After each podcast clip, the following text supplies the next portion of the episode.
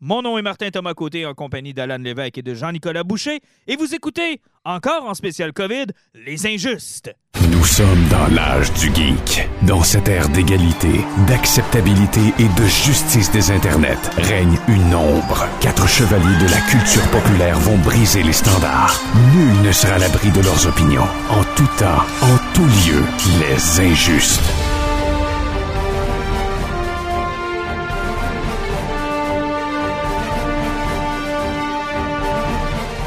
Messieurs, bonsoir. Hey, salut. Bien le bonjour. Hey, content de vous retrouver encore en édition Zoom pour ce soir. Puis euh, c'est correct, euh, on s'habitue tranquillement pas vite. Puis je pense qu'on prend des trucs. Hey, juste vous dire, je suis tellement content de l'épisode qu'on a fait la semaine dernière. Euh, c'est rare que je fais ça, mais je nous ai réécouté. c'est vraiment rare que je fais ça. mais je nous ai réécouté pour voir si j'avais pas manqué des bouts. Honnêtement. Moi, ma blonde est écœurée que j'y en parle de cet épisode-là. Elle l'a-tu écouté? pas encore. Hein, écoute, euh, si vous avez manqué ça, puis vous êtes, euh, vous êtes tombé sur celui d'aujourd'hui, là, reculez d'un épisode, je pense que ça vaut la peine. Conversation qu'on a eue avec euh, Jake sur euh, Alice. Euh, D'ailleurs, le livre est sorti cette semaine. Écoute, j'ai vu les, les médias sociaux inondés de monde qui sont allés se procurer le livre. Je pense qu'ils ont un beau succès. Je pense que oui, honnêtement, là. Ouais, bien content, puis je, on leur souhaite que du bien. Donc, euh, j'étais bien, bien heureux de la conversation qu'on a eue avec lui euh, euh, la semaine passée. On va probablement retenter de jaser avec Yannick Paquette aussi, hein?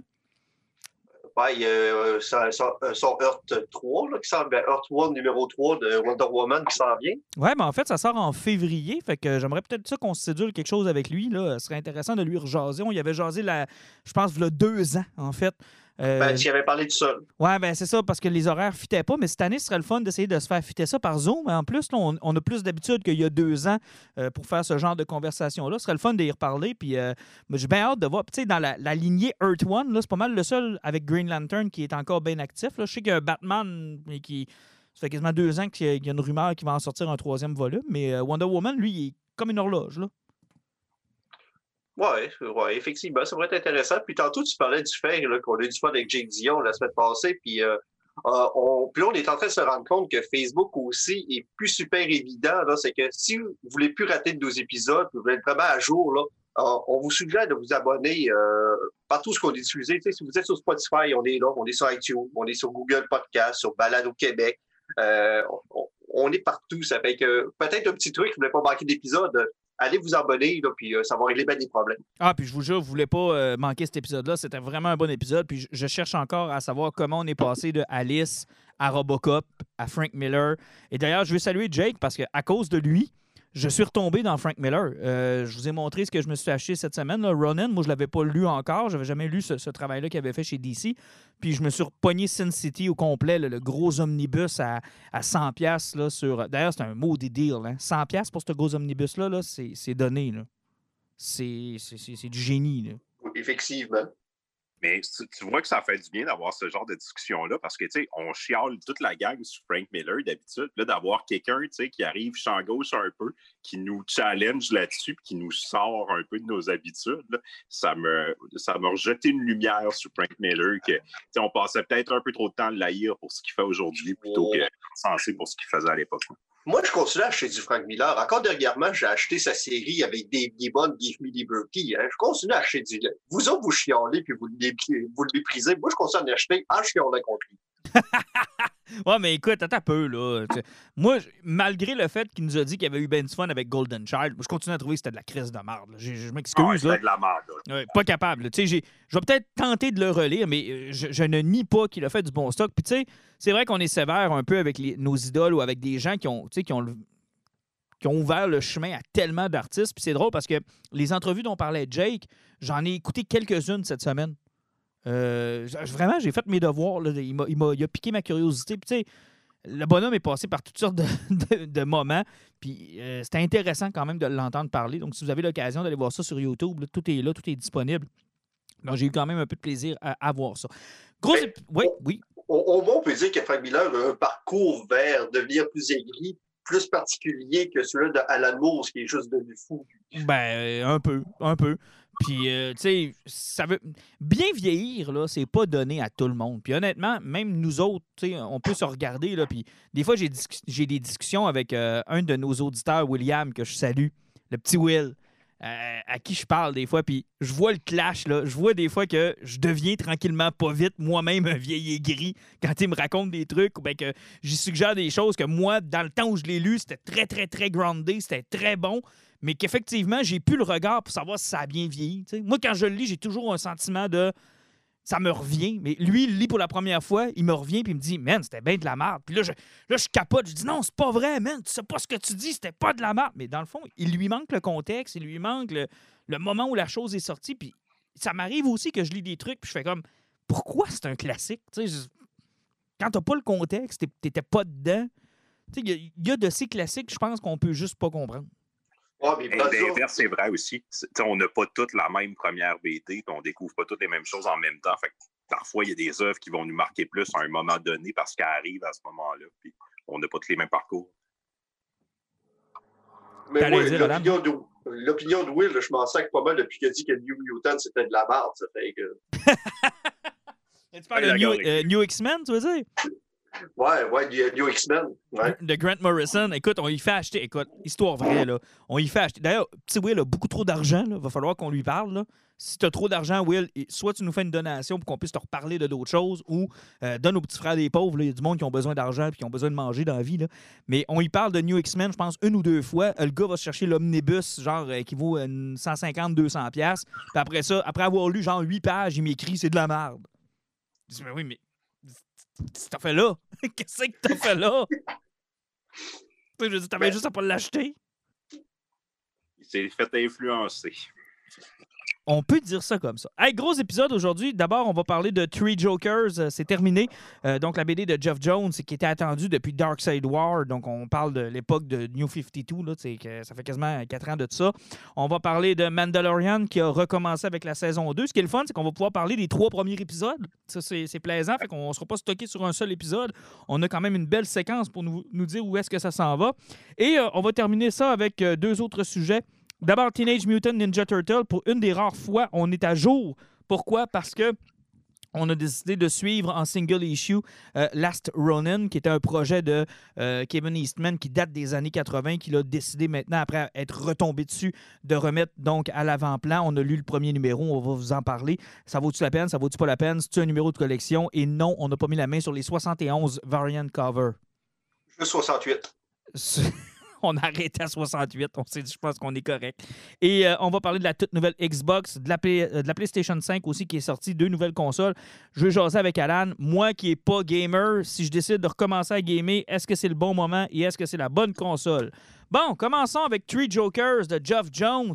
Tant d'attente pour trois numéros en prestige, Black Series, moi, je vous ai déjà dit que j'étais déçu que ce ne soit pas les gros formats et que ce soit encore des, euh, les plus petits formats. surtout avec les dessins qu'on nous a présentés dans cette, euh, dans cette mini-série-là. J'aurais vraiment aimé avoir le, gros format de Wonder Woman, Dead Hurt ou All euh, je pense que ça nous a manqué. Mais qu'est-ce que vous avez pensé overall de l'histoire? Est-ce que ça valait l'attente? Ben, je vais commencer. Go. OK. Euh, personnellement, j'avais déjà dit que le premier numéro ne m'avait pas impressionné. Euh, au niveau du dessin, je trouvais que c'était parfait. Euh, quand on a continué l'histoire, je me suis posé la question du premier numéro au troisième numéro du pourquoi qu'il y avait trois jokers, de la pertinence de l'histoire. Et euh, pour pas rentrer dans les spoilers tout de suite, quand je suis arrivé à la fin, j'ai dit Ah, j'ai pas vu de build-up, pas senti quelque chose qui se montait dans l'histoire qui servait vraiment à quelque chose. Je t'arrête deux secondes euh, pour une raison inexpliquée. Euh. Ah non, ok, c'est beau, c'est reparti. Ok, je m'excuse.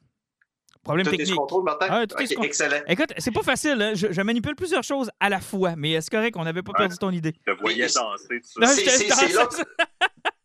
Et, là, vous allez avoir la preuve que nous autres, on fait pas de montage, ça va rester dans l'épisode, ça va être. Euh, oh, oui, ça reste là, ça reste là. C'est bon que j'ai des erreurs dans l'épisode. C'est ça que les gens aiment. Euh, ça fait que c'est ça, ça fait que il n'y a pas vraiment de build-up. Il y avait trois jokers. Tu te rends compte qu'ils veulent en créer un autre. Puis tout ça mène à rien parce qu'on retourne d'un statu quo, puis même la finale, où ce que peut-être qu'on va en parler tantôt, ce qui va avoir un moment important dans la vie de Batman, oh, ça sac. Non, sérieusement, c'est super beau, mais ça sert absolument à rien. Jean-Nic? Euh, moi, je le vois un petit peu différemment. Je, trouve pas que c'est un pétard mouillé, mais je pense pas que c'est une BD qui va passer à l'histoire non plus. Mais j'ai trouvé ça sympathique. Euh, le dessin est vraiment super beau. C'est probablement la, force du récit. Puis tu sais, c'est du Jeff Jones. Fait ça se lit bien, c'est le fun. Euh, c'est drôle quand ça a besoin d'être drôle. C'est touchant quand ça a besoin d'être touchant. Tu sais, je veux dire, ça se lit de rien. Moi, je trouve que c'est particulier d'appeler ça Three Jokers parce qu'au final, c'est pas mal plus une histoire de la Trinité pour la famille de Batman que pour le Jokers. Moi, la partie qui m'a intéressé le plus, c'est ce qui se passe dans le fond avec Batgirl, avec Red Hood, avec Batman, puis comment ces personnages-là sont liés à cause du Joker, puis c'est quoi, dans le fond, les impacts que ça a eu sur leur vie respective, puis les choix qu'ils sont prêts à prendre pour changer leur vie un peu. Euh, cet élément-là, je le trouve intéressant. Je pense que Jeff Jones nous apporte quelque chose de rafraîchissant avec son histoire. Par contre, je vais dire un peu comme Alan, quand on arrive à la fin, tout ça pour ça, je pense que ça, a la qualité de ses défauts. C'est intéressant ce que ça a à dire sur la famille de Batman, mais en même temps, on a plein de personnages centraux qui sont pas là, puis on sait pas vraiment pourquoi. Fait qu'au final, je pense que ça veut être une histoire importante, mais il manque un peu de trucs pour que ce ben, soit. Je suis content parce qu'on a trois opinions complètement différentes. On a Alan d'un côté, on a toi qui va être un peu dans le milieu, puis moi qui va être complètement à l'autre côté. Moi, j'ai adoré cette série-là. Je l'ai adoré, adoré, adoré pour toutes sortes de raisons. D'abord, parce que je trouve que c'est enfin une, histoire qui est groundée. Là. Euh, les hosties de multivers, puis de, voyage dans le temps, puis de, de, capotage, puis ah d'enquête qui finissent plus à la Sherlock Holmes, où il y a tellement d'affaires à connecter qu'à un moment donné, tu te dis c'est impossible que ce soit arrivé. Donc, moi, j'avais quelque chose de groundé.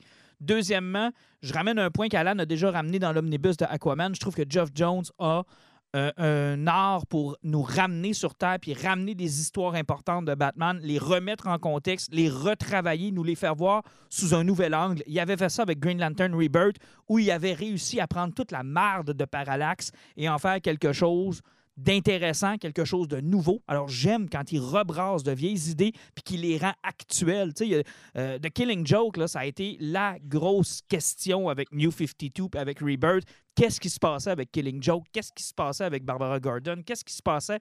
Est-ce que c'est canon, ça le tue plus? Comment c'était? Puis, tu sais, le Joker de Snyder, là, moi, je l'aime pas, là. Moi, là, un gars qui se taque une face d'en face, là, puis que, tu sais, il était plus meurtrier, psychopathe que clown. Euh, je trouve que là, le Joker. Puis j'ai lu cette histoire-là, puis quand j'ai terminé la dernière page, je me suis dit, ah, style fucker, il a encore réussi à nous niaiser. Il nous a encore niaisé. sais. Je veux dire, tout le long de la BD, on nous fait croire que finalement, c'était trois Jokers, puis que là, ça part du vieux Joker de 1939 jusqu'à aujourd'hui. Non, c'est juste une grosse joke encore. C'est encore le même, seul et unique Joker qui nous a niaisé tout le long de la BD, qui s'est débarrassé des deux autres qu'on ne sait pas d'où ils venaient, on ne sait pas qui était le premier, qui était le prime, qui n'était pas le prime. Il a encore réussi à nous ajouter de la confusion au personnage, parce que c'est ce qui fait de mieux le Joker, c'est de la confusion. Et j'ai adoré la twist de la fin de Batman qui, pour une fois, nous fait une grosse confidence. Et c'est probablement l'élément central de la BD où il nous dit I knew. From, all, from, from the beginning, I knew. Deux semaines après notre première rencontre chez Et ça, là, j'ai fait enfin, enfin. C'est pas, on fera pas juste jouer sur le fait que le Joker sait que c'est Bruce Wayne, parce que c'est toujours ça. Enfin, ils sont à armes égales. Il le sait, puis dans le fond, c'est pas tant important qu'il sache. Ben, c'est de, de l'autre côté aussi, là, c'est que je dirais qu'au début, Batman connaissait la vraie identité du Joker, puis selon ce qu'on a vu dans Three Joker, c'est que celui qu'on a connu dans Killing Joke, donc qui a été créé à l'époque-là, c'est le vrai Joker du DC Universe. Parce que c'est ces origines-là qui a mis là-dedans. Mais sauf qu'on sait tous que statu quo de DC va péter dans deux mois. Ça fait que, mais pour le moment, le Joker de Killing Joke est le prime et le réel.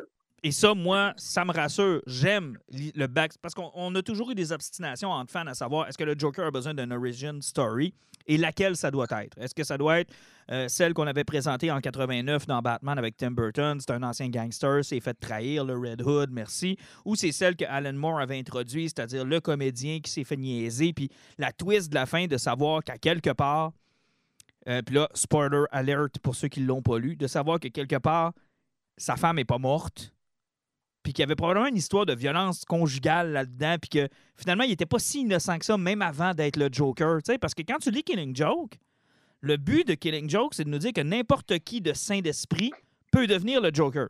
C'est le, le point que Killing Joke tente de marquer. Puis pour le marquer, il nous présente la vie d'un personnage qui a tout d'ordinaire, et que tout s'écroule autour de lui, puis il prend la mauvaise décision. Ce que Tree Joker vient nous dire, c'est non seulement ça s'est arrivé, mais il y a une partie que vous n'avez pas vue dans Killing Joke où on a été obligé de cacher sa femme parce qu'il y a de quoi que vous ne savez pas. Et ça, là, mind blown. C'est du grand Geoff Jones. Moi, dans ma tête, c'est du grand Geoff Jones. C'est comme, t'as pris quelque chose, ben. tu l'as retwisté, tu m'as rebrassé ça, puis je trouve ça encore meilleur moi, je vais, je vais revenir dans le fond sur ce que je disais qui me plu, parce que là, en parlant de ça, tu me fais penser, tu sais, ce côté-là, moi, j'étais comme, bon, OK, ils veulent nous dire ça à la fin, mais c'est pas important. Ce que j'ai trouvé important, c'est, sais, pour Batman, le Joker, c'est son Némésis. C'est l'autre côté de la pièce. C'est le chaos à l'ordre, il essaie de rapporter, tout a été dit là-dessus. Mais pour Red Hood, puis pour Batgirl, sais, Joker, c'est aussi quelqu'un d'important. Pour Batgirl, c'est quelqu'un qui, qui, qui, a il l'a pas violé, mais il a brisé sa vie, il a brisé son dos, torturé son père. Pour Red Hood, il l'a littéralement tué. Il l'a laissé pour mort, il a brisé sa jeunesse. Ça a eu des impacts sur Batman aussi, mais ils réagissent tous d'une manière différente. T'sais, Batgirl n'est pas prête à pardonner, mais elle ne veut jamais passer par-dessus la corde, puis l'espèce de ligne morale qu'elle s'est mise. Red Hood, lui, il est prêt à y aller pour régler le problème. Mais au-delà de ça, il y a comme une histoire entre Red Hood et Batgirl. Ça, j'ai trouvé ça intéressant. C'était pas le, c'est pas ce qui me marquait le plus, mais je trouvais ça cool qui apporte cet élément-là, puis qui montre que les personnages, sont. J'aime ça quand la BD essaye d'avancer un peu, qui, ben, qui veulent sortir C'est le fun aussi. C'est le fun aussi quand on brise des statu quo, mais qu'on le fait pas gratuitement. exemple, dans le ongoing de Batman, on a tué Alfred, puis honnêtement, ça a été mal fait. Mais là, tu vois, on a fait faire prendre un pas à Jason Todd et on n'a pas tout expliqué. On a laissé à tous les autres auteurs de vouloir de faire ce qu'ils veulent avec ça. Mais tu sais, je trouve ça intéressant ce qu'ils ont fait faire à Jason Todd.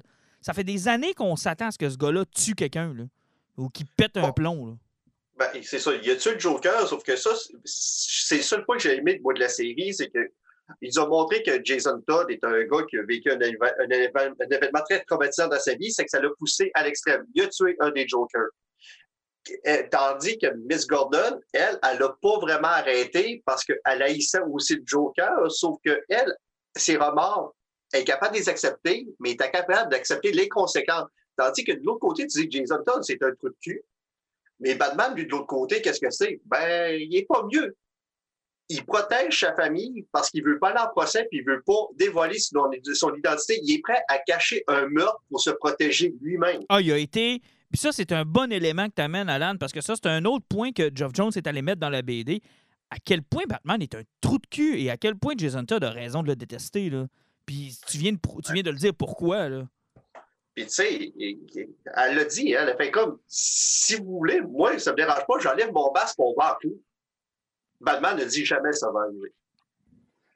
Ah non, moi j'ai trouvé ça très fort. Puis honnêtement, j'ai lu beaucoup de critiques sur. Puis tu sais, il va falloir faire attention parce que, tu sais, qu'est-ce qu'on veut comme fan de BD aussi? Tu sais, je veux dire, moi, le fait que ce soit pas lié puis que ça, ça emprunte sur des histoires que j'apprécie, qui sont des Elseworlds, tu sais, je suis curieux de voir Batman dans des vaisseaux miniatures entrer dans le corps de Superman pour détruire un Lex Luthor. Puis, j'étais curieux de voir des affaires de même, de voir Batman euh, être dans des portails puis euh, traverser des mondes. Puis, euh, moi, je t'aboute de ça. Scott Snyder s'en va? c'est ça, je t'aboute de ça. Fait que moi, de voir juste une histoire de Batman bien normale, bien correcte, puis il est dans les rues de Gotham, puis, tu sais, dans le fond, la joke de Three Jokers, c'est que c'est pas à propos des Three Jokers. C'est ça la joke. Tu sais, je veux dire, jamais ça devient quelque chose d'intéressant. C'est jamais intéressant, en fait, le concept qu'il soit les trois. Ça, à toutes les fois que les trois sont là, c'est pas bon.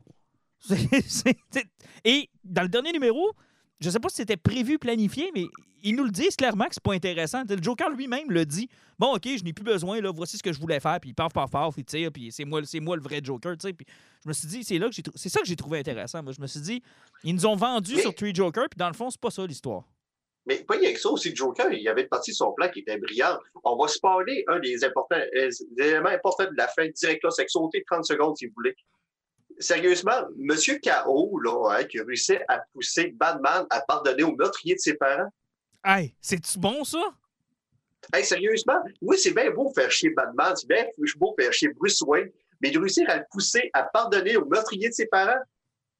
Et non, mais. Il faut que tu sois pas pire. Non, mais réaliser que tu seras jamais le réel ennemi de Batman tant et aussi longtemps que Joe Chill existe, puis que dans ta dans ta psychose, puis dans ton, dans ton désir d'avoir une relation avec Batman, parce qu'on est presque rendu à la relation homosexuelle, là, dans ton désir d'avoir Batman juste pour toi, là, là, tu l'aimes tellement, c'est tellement ton que tu es prêt à faire un gros Christophe de plan pour qu'il pardonne à Joe Chill et à la fin être juste content de se dire bon, enfin, t'as juste moi.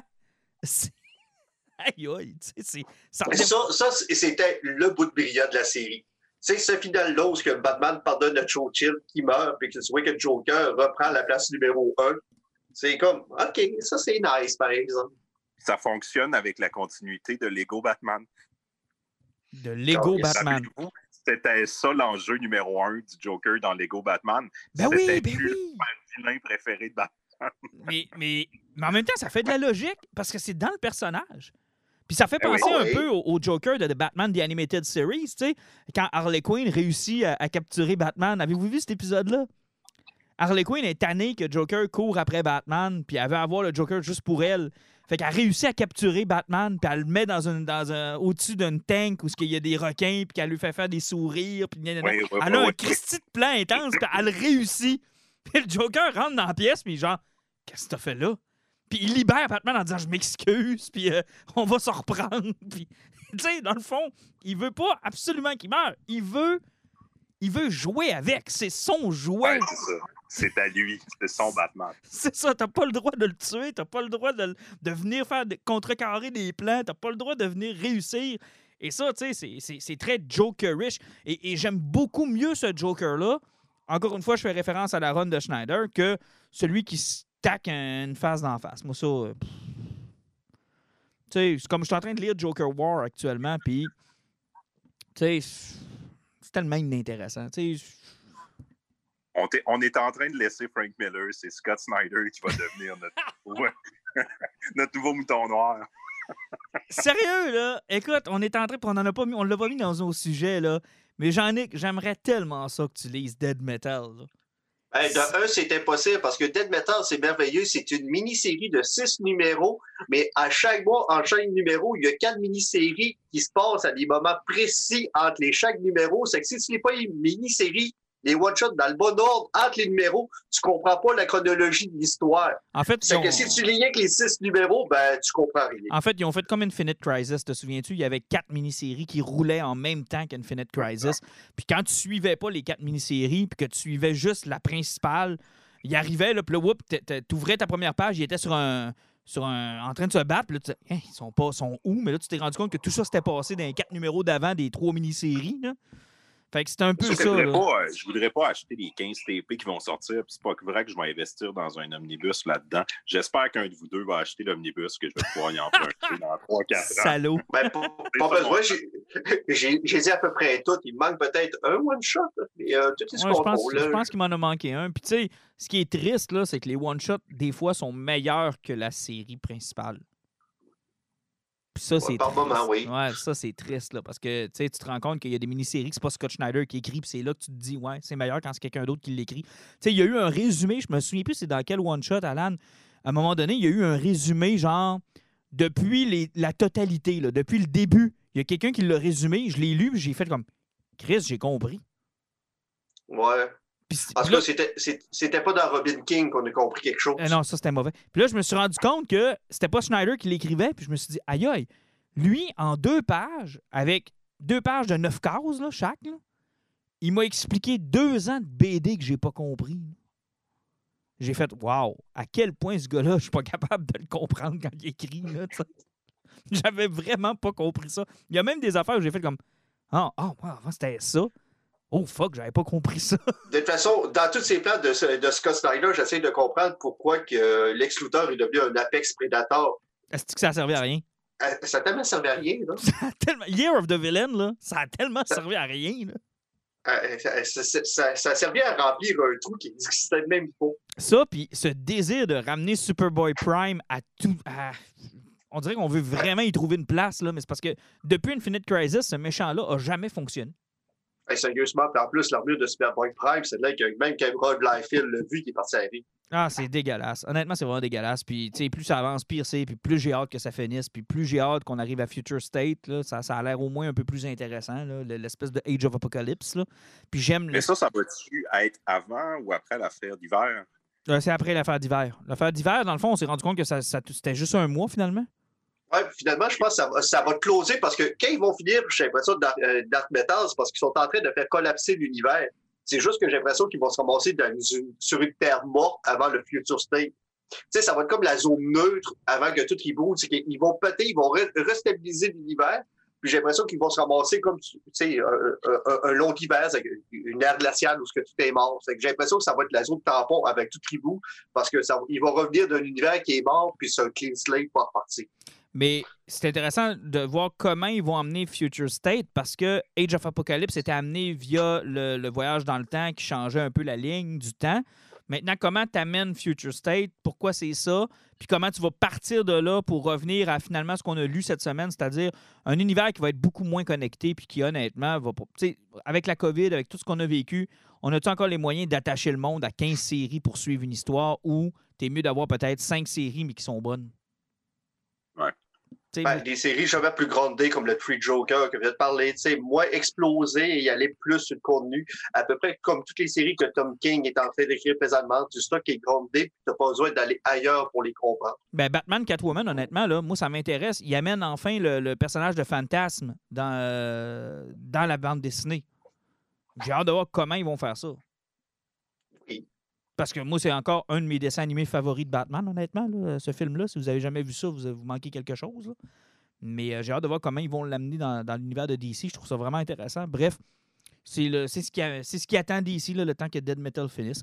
Bref, euh, Three Jokers, si j'avais à vous demander sur 10, vous noteriez ça comment? une fois qu'on en a parlé et que je vous ai quand même. J'ai quand même essayé d'élever la note un peu.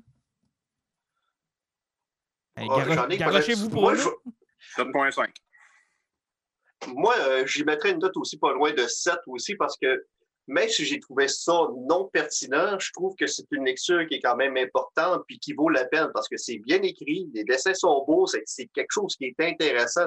en, en son tout, c'est le fun, c'est beau, mais il ne faut pas s'attendre à avoir une révélation. Mm. Effectivement, peut-être que c'est pas aussi gros qu'on nous l'avait vendu. Je pense que le temps a peut-être nuit à ce, à ce livre-là. Le temps a fait en sorte qu'on s'est tellement il y a tellement eu de théories, il y a tellement eu de, de, hype, il y a tellement eu d'attentes que finalement, il n'a jamais rempli les attentes qui étaient liées à ce livre-là. Mais si c'était sorti là, out of nowhere, là, genre euh, pendant un mois comme ça, puis on n'avait pas entendu parler, puis on aurait fait comme Hein, mon Dieu, OK, c'est là, je suis pas mal sûr que notre appréciation aurait été différente. Oui. Sûrement.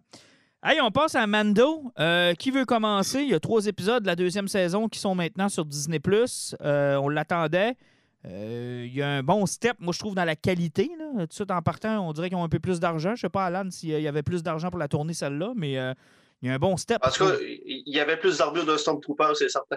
Ben, c'est ça que je me suis dit aussi. J'ai l'impression qu'ils ont un peu plus d'argent puis un peu plus de, probablement dû au succès de la première saison. Mais qui veut commencer sur son appréciation des trois premiers épisodes? Ben, je vais commencer, je vais y aller assez global parce que rien que le premier épisode où on a commencé, on part sur un épisode où ce qui retourne sur Tatooine, on retourne dans le Star, on retourne dans le Western, et on voit que la série, oui, on, ils ont l'air plus d'argent, mais on voit où ce qu'ils veulent aller. Le principe des aventures est de présenter aux néophytes de savoir qu'ils connaissent les films, leur présenter l'univers et leur montrer la grosseur que ça a.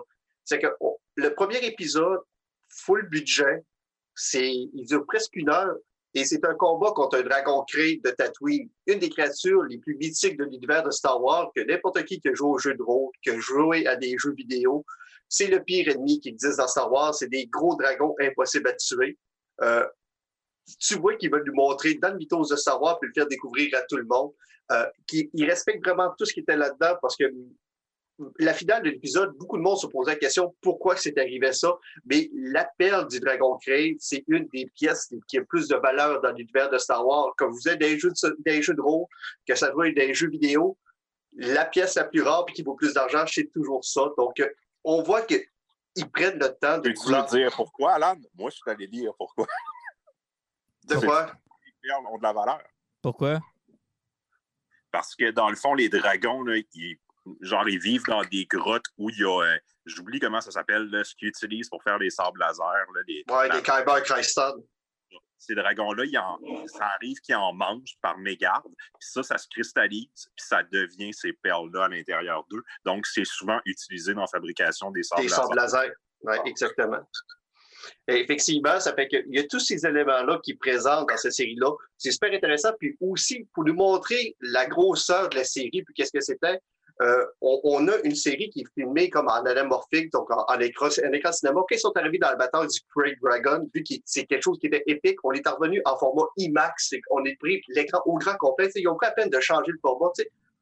On, on voit qu'ils veulent s'appliquer puis nous montrer un produit. Hey. J'aurais aimé ça le voir en salle, d'ailleurs, cette scène-là. hein. Ça aurait été superbe. Ça aurait été incroyable. C'est un peu dommage, par contre. Là, on, va se, on va se contenter de notre écran de portable, mais j'aurais vraiment aimé ça le voir sur un grand écran. Cet épisode-là avait, euh, avait des allures de mini-film. Puis il y avait un style western, shérif. Moi, j'étais un peu inquiet quand je l'ai vu parce que je me suis dit, est-ce qu'on va tomber un peu comme on, disait dans, euh, dans Smallville, Freak of the Week? Là, je me disais, on va-tu tomber dans le euh, Delivery of the Week? Tu sais, on, sauve quelqu'un sur une planète à chaque, épisode, puis après ça, on passe à une autre planète. Puis là, à chacune des planètes, il y a un problème, puis le Mando, il le règle, puis on s'en va à une autre planète. Puis là, à cette planète-là, il y a un problème, là, le Mando, il le règle, puis là, on s'en va à une autre planète. Je me suis dit, tu sais, l'histoire générale de où est-ce qu'on s'en va, c'est quoi sa mission, qu'est-ce qu'il veut faire. Je trouve qu'on on a perdu un peu ça. Là, ça s'est amélioré avec les deux derniers épisodes, mais moi, c'était ma crainte quand j'ai vu le premier épisode. Mais si on prend le premier épisode pour ce qu'il est, là, c'est-à-dire que tu écoutes juste cet épisode-là, puis tu le regardes, puis tu, tu l'apprécies, tu y goûtes, tu fais Hum, Chris, le bon épisode. Tu sais. Ça a tous les éléments de Star Wars que moi j'aime. Tu sais, Ça, ça a le feel 1970, ça a le feel, ça prend son temps, la musique est pas trop présente, les mopettes sont cheap, euh, les effets spéciaux sont à la va-vite, euh, l'épicness du combat à la fin, euh, la résolution de combat qui a amené, bon, ben là, vous n'avez assez vu, parfait, il s'en va dans le Crate, euh, Crate Dragon, paf, il le fait sauter, puis il s'en va. Là, on met fin à ça. Moi, j'ai cet épisode-là. Mais j'avais peur que l'histoire générale autour de Mando, qui était, selon moi, aussi le point faible de la première saison, qui avait pas d'arc. L'arc complet prend pas beaucoup de place dans chacun des épisodes. Ça prend souvent de la place un peu au début, un peu à la fin, puis dans le milieu, on n'en entend pas parler, tu sais. Le problème, c'est que la première saison avait fini assez forte avec les deux, les deux derniers épisodes, sur tout le lore, ce qui apporte la mission, c'est assez épique. C'est le problème du premier épisode. Il est génial, mais c'est pas un bon premier épisode pour ouvrir la saison. C'est comme s'il n'y avait pas de lien avec ce qui s'était passé à la fin de la saison 1. Tu sais, ça, le rythme, là, il est vraiment coupé. J'imagine quelqu'un qui vient finir la saison 1, puis tout de suite après, dans l'heure, il écoute le premier épisode, il va faire tout qu'un saut. C'est excitant, c'est beau, c'est le fun, c'est un super épisode, mais moi, j'ai fait c'est un épisode qui aurait pu être en plein milieu de la saison. Ouais, c'est parce que ça n'a pas été clair le nombre de temps qui s'est passé entre son combat avec euh, Gideon puis le moment qu'il est retourné sur Tatooine. Parce que oui, il a appris que les Jedi existaient, puis il fallait qu'ils les retrouvent, puis il fallait qu'il retrouve des Mandalorians. Puis ça commence qu'il s'en va sur une planète pour demander des informations où il y a des, des, combats ultimes. Mais c'est le gaz parce que une fois qu'il s'est sauvé de Gideon puis qu'il l'a planté, il, c'est- il aurait dû montrer un petit bout peut-être que l'Empire l'a pourchassé puis qu'il s'est sauvé quelque part. Mais effectivement, on a eu l'impression que ça a coupé très sec, tandis que dans cette saison-là, on a vu que entre les trois épisodes qu'on a eus, là, ils suivent très conjointement quand même entre chaque fin et début. Là. Mais je te dirais que, tu sais, si on fait exception du troisième épisode de cette semaine, les deux premiers épisodes ressemblaient à des épisodes de milieu de la première saison. Tu sais, je veux dire, je, voyais pas. Je voyais pas l'histoire. C'est ça que je veux dire par l'arc général. Je voyais pas de progrès là-dedans, tu sais. Puis là, je me disais, à un moment donné, il va se tanner tu sais, de sauver du monde à- sur une planète random à chaque épisode. tu sais. Il va falloir qu'il se passe Ben, de même quoi, dans là. le troisième, c'est encore ça qu'il fait. là. Il rencontre un groupe de personnes qui ont besoin d'aide pour une mission. Il les aide. Ça Ouais, lui donne mais- un petit quelque Ouais, chose mais dans au sa quête. moins, ouais, mais au moins ceux-là sont plus intimement liés à sa quête que dans les deux autres épisodes, je trouve. là. Mais, puis, au moins, chaque personne qui rencontre, là, on l'a vu justement avec le premier épisode de la deuxième saison, il a retrouvé un mécano de, de, de Tatooine.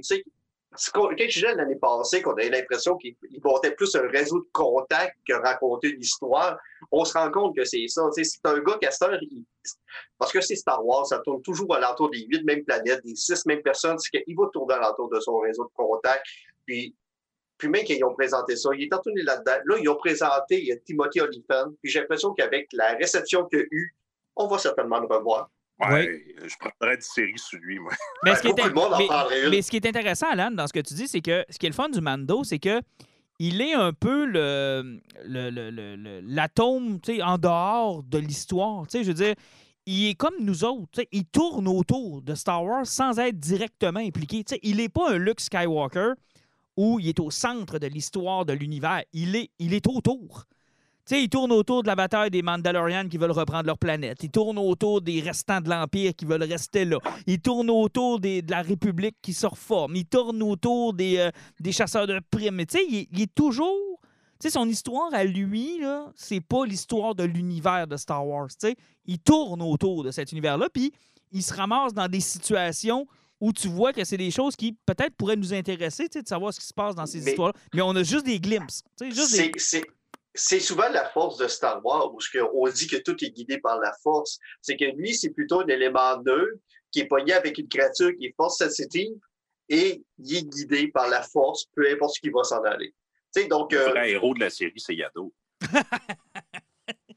Ouais, façon de parler, là. Mais c'est ça, c'est parce qu'on a eu un premier épisode qui était super fort, puis, euh, tu sais, sérieusement, c'est bien parti. On, on- on- je pense qu'on peut passer quand même assez rapidement sur le deuxième, où ce qui- tout ce qui prend, c'est une mission pour aller porter une grenouille sur une planète pour faire féconder ses œufs. Mais je l'ai Euh, trouvée attachante, la grenouille. Elle est tout ce que j'aimais comme kid de A New Hope. Ouais, elle, est cheap, elle est en caoutchouc, elle est ultra sympathique. Elle est excellente, là. Elle parle pas sa langue, on comprend pas trop. Un peu comme euh, Chewie et Han, on sait pas s'il parle sa langue ou s'il fait juste comprendre ses gestes. On est comme pas vraiment, on le sait pas. Euh, Il y, a- il y a comme un side quest d'aller la porter sur une autre planète, euh, être cheap. Il se ramasse à un endroit où on a vu des créatures qui avaient été dessinées auparavant par Ralph McQuarrie. Donc, il y a encore du stock Puis, qui a été qu'on a réutilisé. vu dans Rebels, dans la série Rebels, les araignées avaient été présentées là. Puis aussi dans les clins d'œil, le, le gars qui sauve Mando à la fin, le pilote de X-Wing, a le cas de Biggs dans l'acteur. Ouais, mais tu sais, je- trouve ça, ça j'ai trouvé ça bien comme épisode. Puis tu sais, Yado mange les œufs, puis là, ça a l'air que ça a choqué bien du monde, là. Mais Hey, euh, euh, Martin, Martin, je peux-tu régler le problème des œufs ou le monde que c'est écœuré que, Ben oui, euh, que, que- que- qu'une créature mange les œufs? Non fécondés? juste peut-être rappeler là, la controverse avant, là, c'est que dans le fond, il y a des gens qui euh, étaient choqués de voir le petit bébé Yoda manger les œufs non fécondés de la femme grenouille. Non, mais je vais, je vais vous expliquer pourquoi il les a mangés. Parce que c'est pas parce que Yoda est du côté obscur puis que c'est un seigneur Sith.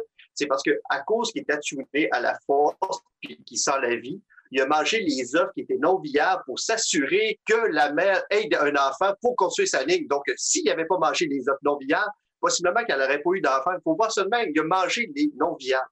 Comme ça, se peut-tu qu'il ait juste mangé les œufs parce que c'est un enfant et qu'il sait pas ce qu'il fait? Là, Martin, t'aides le monde qui sont contre ça. T'es t'es un tueur de serre de Longueuil. Ben non, moi je pense que c'est juste une créature qui a mangé des œufs. Là, c'est. Oui, là. moi, je me disais qu'il allait avoir quelque chose. Je me disais, il mange ces œufs-là, puis finalement, c'est pour les protéger. Ça peut pas rien qu'à être ça, parce que le personnage n'est pas présenté comme ça. Puis là, après, j'ai fait, ben, c'est vrai, c'est un, un kid, puis il agit comme un kid. Un bébé, tu le laisses traîner, il va manger n'importe quoi qu'il trouve à terre. Fait que, ça fait partie de ça.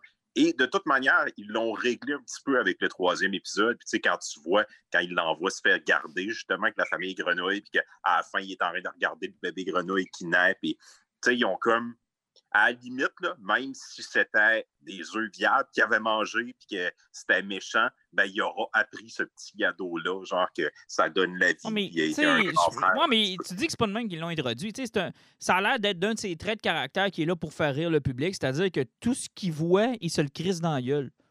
Tu sais, dire, il fait ça depuis le début. C'est ça, il fait ça, il fait ça depuis le début de la série. Tu sais, fait en train de dire qu'il y a un homme adulte qui est tout seul dans l'espace avec une jeune créature qui met tout ce qu'il voit dans sa bouche? Et oui, On ne va pas là. on va pas là, mais oui. Alan. Oui, Alan.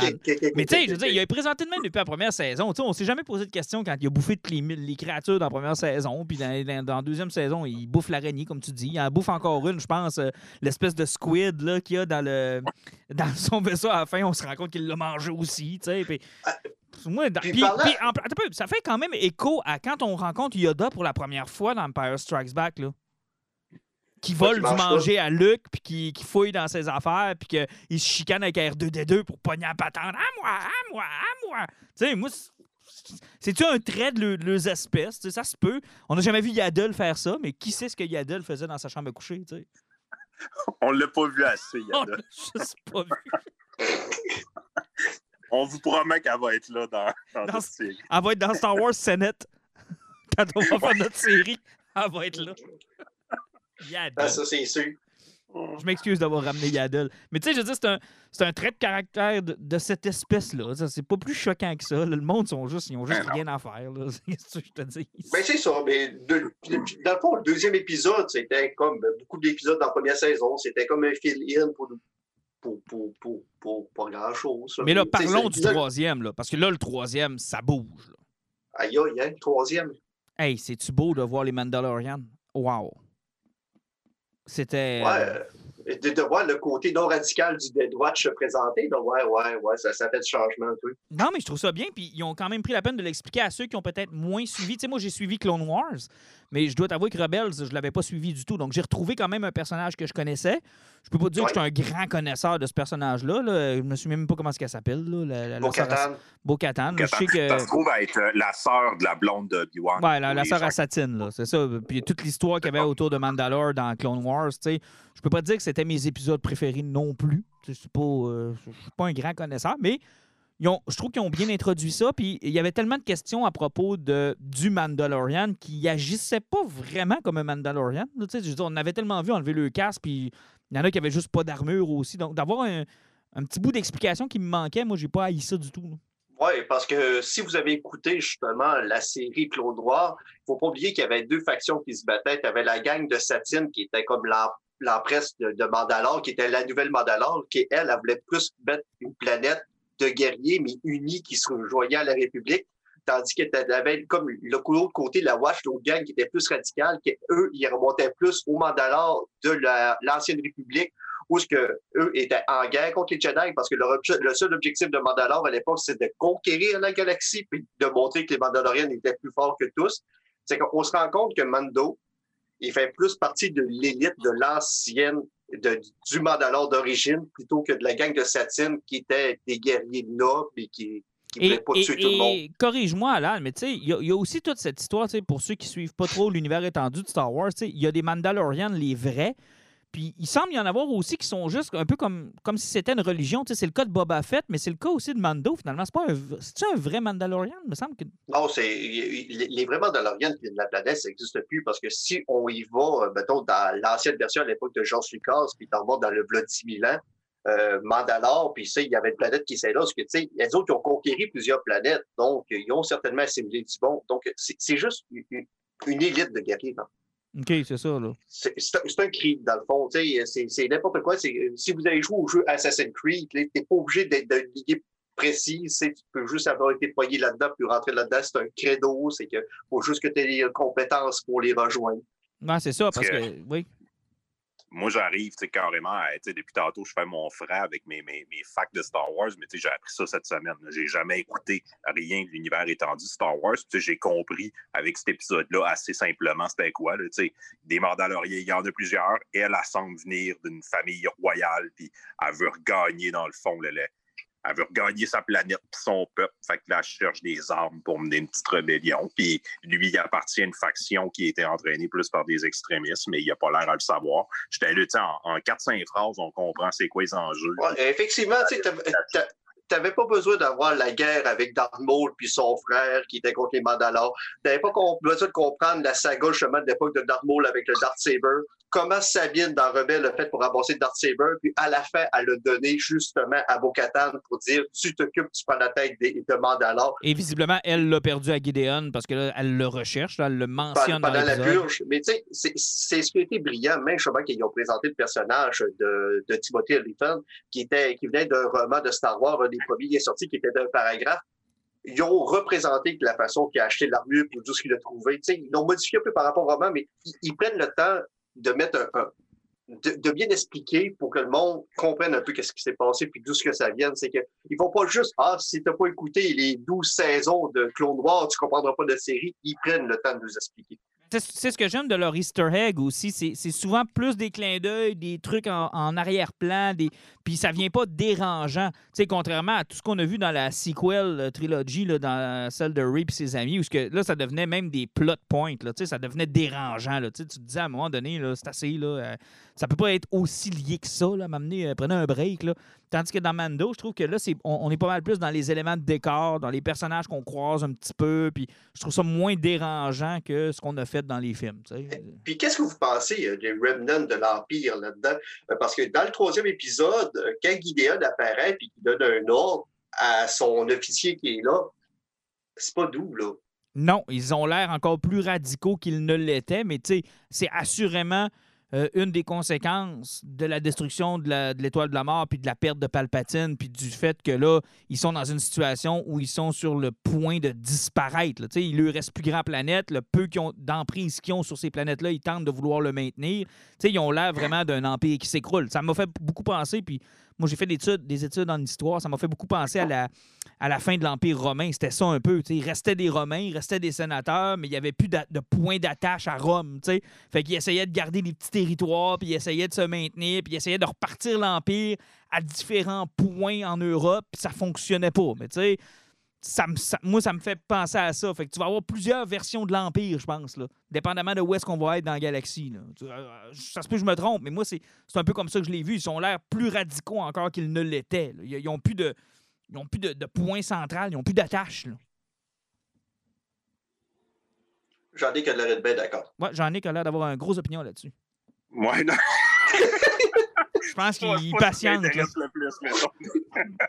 non, ça n'a pas l'air à te déranger bien, bien. Ben, je, vais, voir où ça va aller. Il faut qu'il ait porté Yado à une Jedi. ouais, puis d'ailleurs, le reveal de la fin de la troisième épisode, je pensais pas que ça allait arriver aussi vite que ça, mais moi, dès que j'ai vu qu'il y avait Bo-Katan qui était là-dedans, qui était lié à Obi-Wan, qui a rencontré, qui connaissait Ashoka Tano, qui, qui a connu Ezra Miller, qui a connu d'autres Jedi, qui est arrivé à faire, puis elle fait comme, va tester telle planète dans telle forêt, Ashoka Tano est là, va la voir. Là, tu fais comme, shit, on est déjà rendu là. Puis, ça, j'ai... Ça, j'ai hâte de voir où est-ce que ça va aller. Parce que, selon moi, là, ça, c'est le test. Est-ce que ça va rester Mandalorian ou là, ça va devenir une suite de Clone Wars, de Rebels, puis ça va vouloir juste répondre à des questions de fans sur où étaient ces personnages-là après Return of the Jedi, puis où étaient ces personnages-là durant la trilogie originale? Ou tout simplement aussi, c'est parce que est-ce que Dave Filoni va vouloir construire justement sa série de Rebels ou est-ce qu'à la fin, il s'était débarrassé de Tron et d'Ezra Miller qui sont partis ailleurs? Est-ce qu'il va ramener Tron dans cet univers-là? Ben, moi, c'est là que j'ai peur. C'est là que j'ai peur parce que là, je me dis, OK, on la croise, elle, Bo-Katan, c'est le fun, c'est correct. Euh, elle a sa propre mission. Puis comme je disais un peu au début, on a l'impression que Mando, il fait juste arriver sur des combats qui sont déjà engagés, sur des histoires qui sont ailleurs, puis que on arrive à un moment précis puis on redécolle. C'est lui qu'on suit et non eux autres. Mais là, j'ai peur que là, le focus change parce que je sais qu'Ashoka Tano, c'est un personnage populaire. Je sais que les gens l'aiment beaucoup. Les gens ont beaucoup de questions. Où est-ce qu'elle était dans la trilogie originale? Où est-ce qu'elle était dans la sequel? Euh, qu'est-ce qui est arrivé à ce personnage-là? Le monde a plein de questions. Puis ça, c'est des tripeux. Puis je les comprends. Sauf que moi, I don't give a fuck about Ashoka Tano. Puis je veux pas que ça devienne eh la ben, série d'Ashoka.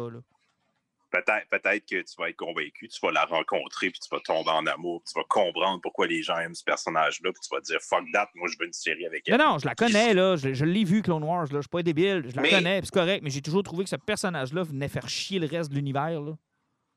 Ben, tout dépend, mais tu sais, c'est parce que même, il va la parce que peut-être aussi qu'elle a compris qu'il fallait qu'elle reste ailleurs, parce que peut-être qu'il va retrouver, elle va d'un temple de Jedi, et puis elle a quelque chose à protéger, puis tu sais, qu'elle, sa place n'était pas dans le conflit, parce que je pense que sa guerre, elle a parti, puis elle l'avait complété, là. Parce que moi, ça m'a toujours fait chier le fait que Filoni ne l'ait pas tué dans Clone Wars. Ça m'a toujours fait chier, parce que je me disais, on peut, tu sais, il y a toujours deux façons de voir Star Wars. Celle que j'apprécie particulièrement, c'est-à-dire qu'il y a les films, il n'y a rien d'autre. Mais des fois, ça m'arrive de penser qu'il y a tout ce qu'il y a autour. Puis là, quand j'écoute A New Hope puis Empire Strikes Back, je me dis, fuck, pauvre Obi-Wan puis Yoda, ils ont tellement pas eu d'aide de toutes les autres que je sais qui sont encore là. ça me fait chier. C'est comme, pourquoi? Moi, dans ma tête, là, Vader les avait tués. Il restait Obi-Wan, puis il restait Yoda, puis c'était tout. C'était tout. Ah, mais Dave, mais Dave Filoni a fait le rebelle. Tu sais, Ashoka était parti loin avec Chris parce que quand Ezra il a disparu, puis tout, elle est partie avec Sabine, puis ils sont partis loin, loin loin, là. Tu sais, euh, ou euh, Chose, la planète de mauvais qu'il y avait dans le dernier film de Star Wars. Je pense qu'il était rendu encore plus. Exegol, il était rendu encore plus loin que ça, les autres, pour aller retrouver 30 puis Extra Miller. C'est que oui, ils sont rendus ailleurs. Les autres couraient après des temples Jedi. Il y avait d'autres choses à faire. Les autres, leur guerre était finie, puis leur partie était faite. Ouais, je comprends. Mais je sais pas. Je trouve que ça enlève un peu de, un peu de, lustre à la trilogie originale. Mais j'ai hâte de voir. Puis tu disais, Jean-Nic, tu vas sûrement tomber en amour avec le personnage. C'est sûr, c'est Rosario Dawson. Comment tu veux pas tomber en amour avec Rosario Dawson? Tu sais, je veux dire, au-delà du fait que c'est Ashoka Tano, c'est fucking Rosario Dawson. Puis j'adore cette femme-là. Je l'adore. Fait que c'est sûr, je vais tomber en amour avec. Il faut, faut pas oublier, à la base, oui, c'est fait par des, des fans, puis on sent qu'il y a beaucoup d'amour derrière cette série-là. Mais la raison que ça existe, c'est faire de l'argent. Disney, eux autres, ils se disent comment on peut faire pour rentabiliser ça. Fait que du moment qu'ils introduisent plein de personnages, puis qu'il y en a qui pognent, ça lui ouvre des portes aussi. Parce que là, tu sais, Mando, on sait pas combien de temps ça va continuer, mais moi, je pense pas qu'il peut faire euh, du village en village avec Yado à tous les semaines pendant 15 ans. Ça a amené fort que ça change de gear, ça s'en aille ailleurs, ou que la série se termine. Mais à partir de ce moment-là, là, on sait qu'il y a une série de B1 qui s'en vient.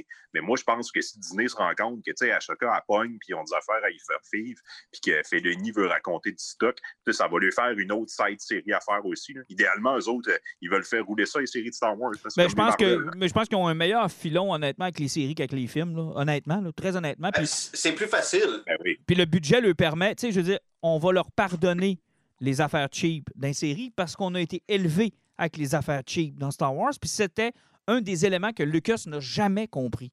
Parce que pour lui, c'était euh, c'était des failures, c'était des ratés, les affaires cheap dans ses films. La raison pour laquelle il les a toujours revisités, il était intéressé par la technique, il n'était pas intéressé par le storytelling. lui, s'il avait pu euh, congédier, euh, voyons, j'ai le, les mopettes, le, gars des mopettes.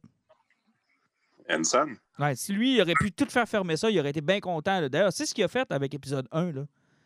C'était, ah c'était, une démonstration de ce qu'il était capable de faire avec ses ordinateurs. Donc, tu sais, pour lui, là, ça n'avait pas de sens. Mais, mais moi, comme fan, c'est ce que j'aimais. Tu sais, moi, Yado, là, il est tellement mal ah ouais, c'est bon, malgré George Lucas. je pense que c'était la, réponse qu'on avait eue, puis le réflexe qu'on a eu, quand on avait été voir euh, Force Awakens, puis qu'on était sur le Jakku, où ce que tout était fait avec des petits plateaux, des petites huttes, puis que tout le monde avait des procédés sur le corps, on a fait « Wow, c'est Star Wars! » Puis c'est ce qui nous avait fait accrocher à Star Wars à l'époque, on avait vu ça. Puis après, euh, la marque dessus est embarquée parce qu'ils ont arrêté de respecter ce qui était Star Wars, justement. Mais Force Awakens, à 80% c'est cheap as fuck. c'est ça que j'aimais. Tu sais, je veux dire, Yado, là, fuck que c'est cheap. Là. À chaque fois qu'il le dépose à terre, ça a l'air d'un pot de fleurs. Là. sérieusement, je vais en parler tantôt, là. Pas juste ça, là. Quand il se promène dans la neige en deuxième épisode, tu vois la bras en dessous de la neige qui avance. tu vois, tu vois le bras qui creuse à travers la neige. Ils, n'ont même pas essayé de le cacher. Là. Tu fais comme, wow! C'est Ils ont même pas. Mais à trois fois qu'il le dépose, là, c'est, je fais tout le temps Chris, il va tomber. Tu sais, genre, on va le voir tomber comme R2D2, là, genre, non, mais il tient sur son socle. Il y a, un petit trou en dessous d'une patte. Je le sais maintenant. Puis j'ai hâte à l'épisode où j'ai donné un grand coup de tête. J'ai donné un grand coup de tête. mais. bouge pas beaucoup la tête, je vous le confirme. Mais c'est-tu encore quelque chose qui vous intéresse, Yado? Parce que, tu sais, dans notre groupe interne, Alan, tu as été quand même assez sévère envers le personnage, mais ça reste quand même l'arc principal de Mando. Tu sais, c'est qui, lui? D'où il vient? Qu'est-ce qu'il fait? C'est quoi sa place dans cet univers-là? OK, Moi, une créature verte qui sert à rien, qui a 50 ans, ce qui veut dire que si Yoda il est mort à 900 ans, qui était vraiment vieux, c'est l'équivalent d'un flot d'à peu près 15 ans qui agit encore comme s'il y avait deux mois puis aucune maturité. À 5... Sérieusement, 50 ans, ça évolue moindrement. Là, hein? Soit ton cerveau il est fucké en tabarnak, ou soit que entre 50 et 75, tu grandis trop pour rien, mais eh, il y a encore trois mois après 50 ans, puis à 900 ans, ça meurt de vieillesse. Ben, non, ton calcul n'est pas bon. Si tu veux prendre 900 ans, Yoda, il y a à peu près 90, fait qu'on divise par 10. 50 ben, ans, Yoda divise par 10, 5 ans. C'est pas une ado, là. Il commencera l'école, si on veut ouais, mais ça paraît pas, là, parce qu'il est fucking retard pour un show de 5 ans, là. c'est la faute de son père. Mais on sait pas c'est qui son père.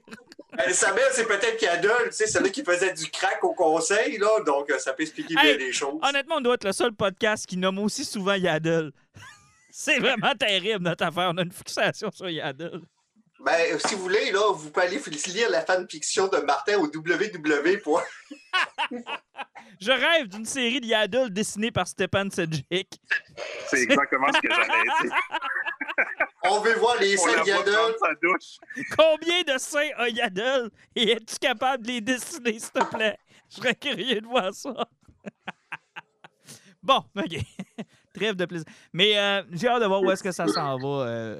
mais parle-moi juste un petit peu, euh, Jean-Nic, parce qu'on fait pas assez souvent de, de, segments sur le collectible, sur les choses qu'on collectionne. Tu as acheté, j'imagine avec l'accord de ta conjointe, là, le... Non, non on, a acheté collectivement. C'est pas. Ah, OK, pour une fois? en fait, c'est pas moi le fan de Star Wars dans le couple, c'est ma blonde. Elle, c'est vraiment une grosse tripeuse. Puis, tu sais, moi, j'écoute tes épisodes avec elle, puis c'est comme si j'étais avec Alan. Tu sais, comme, oh, quel personnage, c'est lui. Puis là, oh, ça, c'est en rapport avec telle affaire.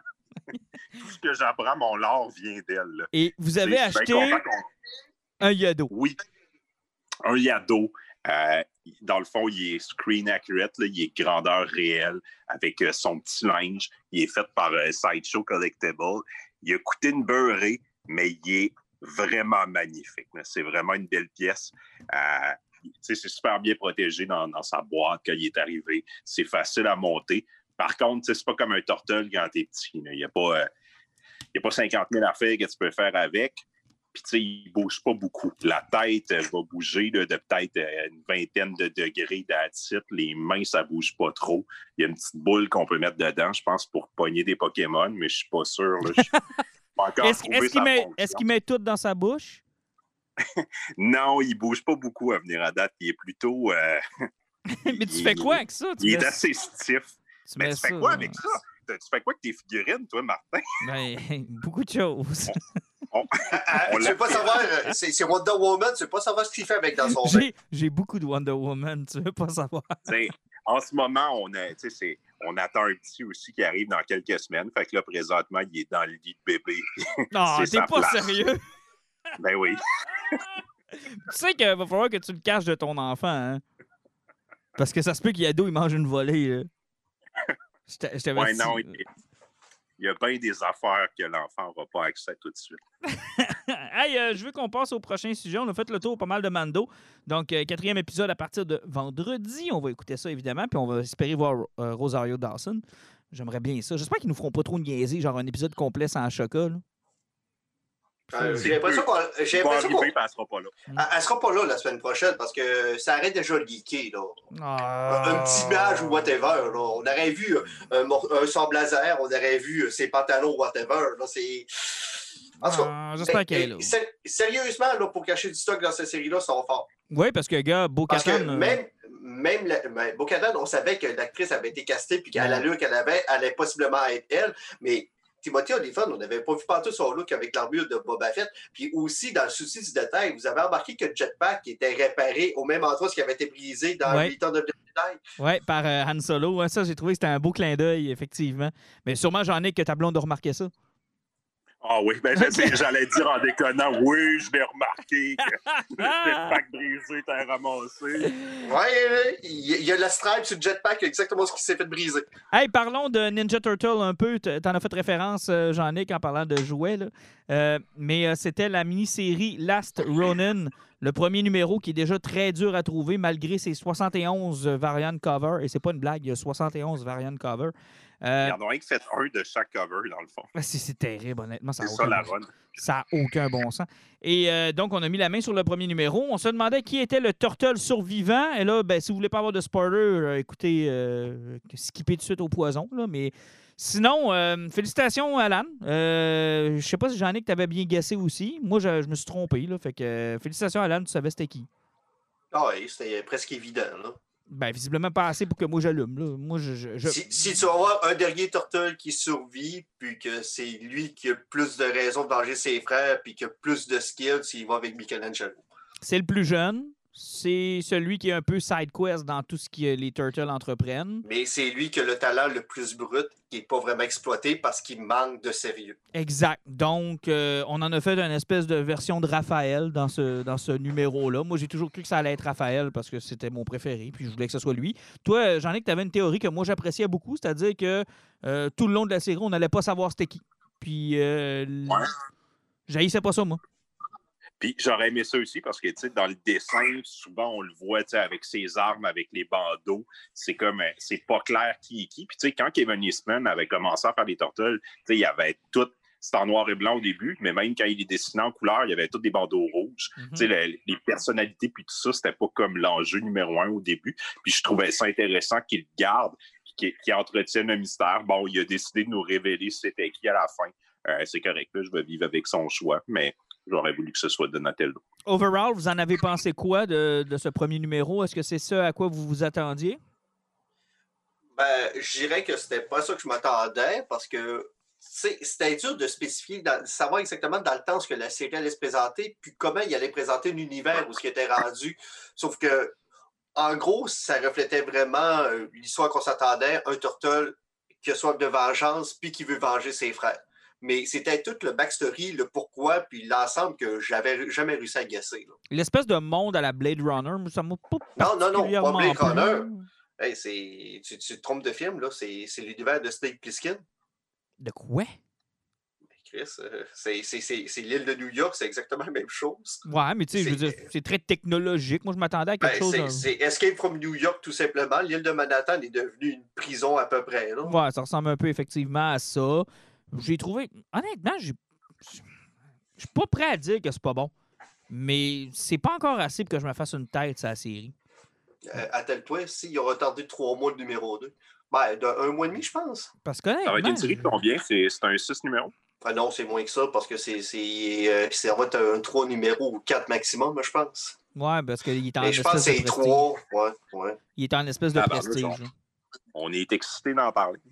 Ben, Non, mais c'est parce que c'est pas que c'était mauvais, c'est parce qu'on était dans un format précis. Il frôle le 80 pages facile.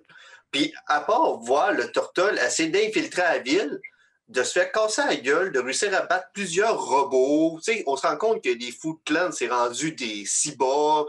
Euh, c'est très futuristique. euh, il, fait- il- il utilise plein de gadgets. Il, fait plein de passes de combat qui sont super hallucinants, mais ça dure à peu près pendant 60 pages avant que tu te rends compte que c'est le petit-fils de Shredder qui a pris contrôle de la ville, qui n'a même pas de l'air d'un ninja, c'est presque plus un, homme d'affaires, que sa mère est ramassée à peu près à la Victor Von Priest, congelée quelque part parce qu'il veut essayer de la sauver.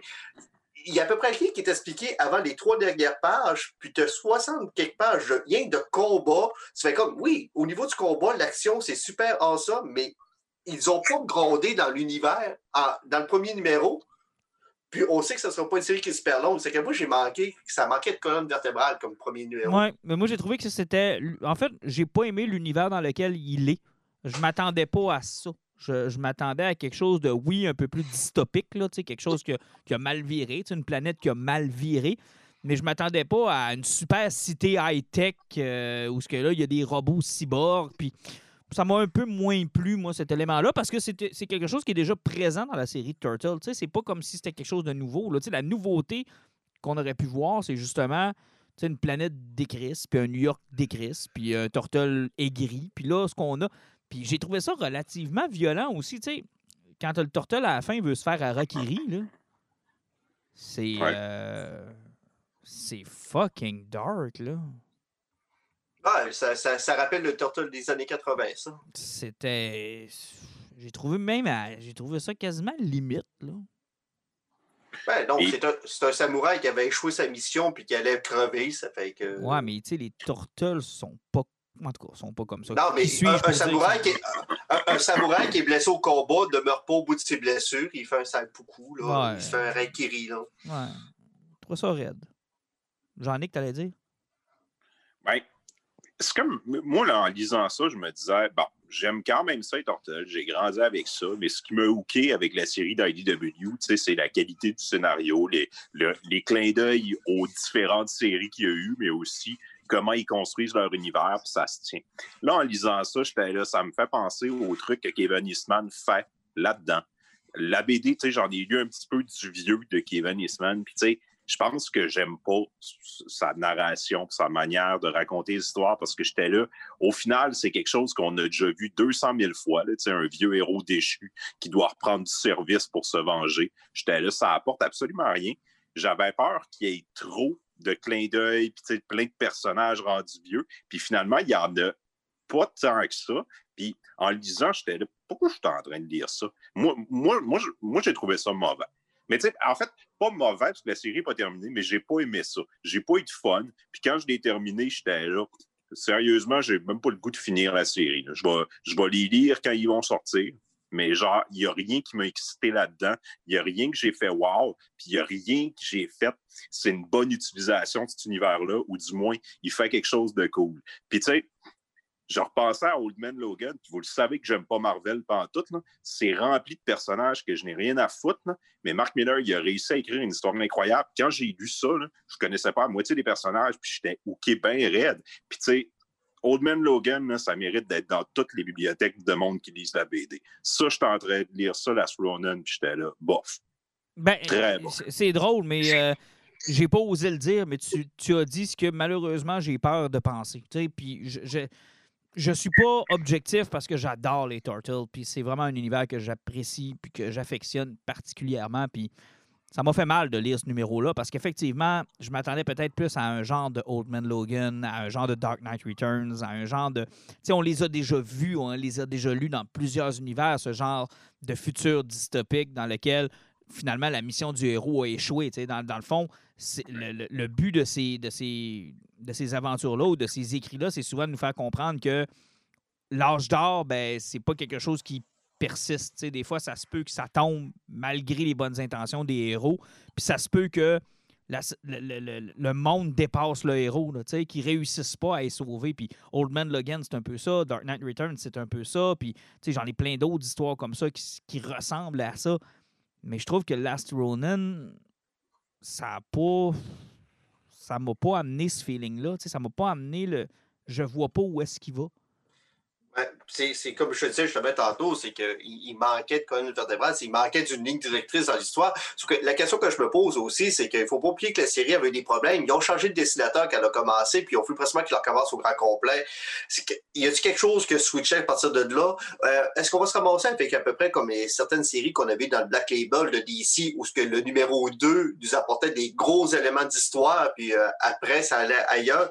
J'ai l'impression que le numéro 2 va être super important dans cette série-là, parce que comme je dis, il y a eu beaucoup d'actions. C'est Sérieusement, il n'y a pas eu beaucoup de, de texte dans ce premier numéro-là pour 80 pages. Il n'y a pas beaucoup de mise en contexte. Puis, c'est drôle que tu rapportes ça, Black Label, parce que, est-ce que, puis je vous pose la question, est-ce qu'on en a trop des mondes dystopiques? Tu sais, on a eu Wonder Woman Dead Earth, on a eu Last Night on Earth, on a eu euh, Old Man Logan, on a eu euh, Deceased, qui est un peu ça aussi. Là, on a ça, tu sais, on, on a-tu trop? Quand c'est bien fait, non.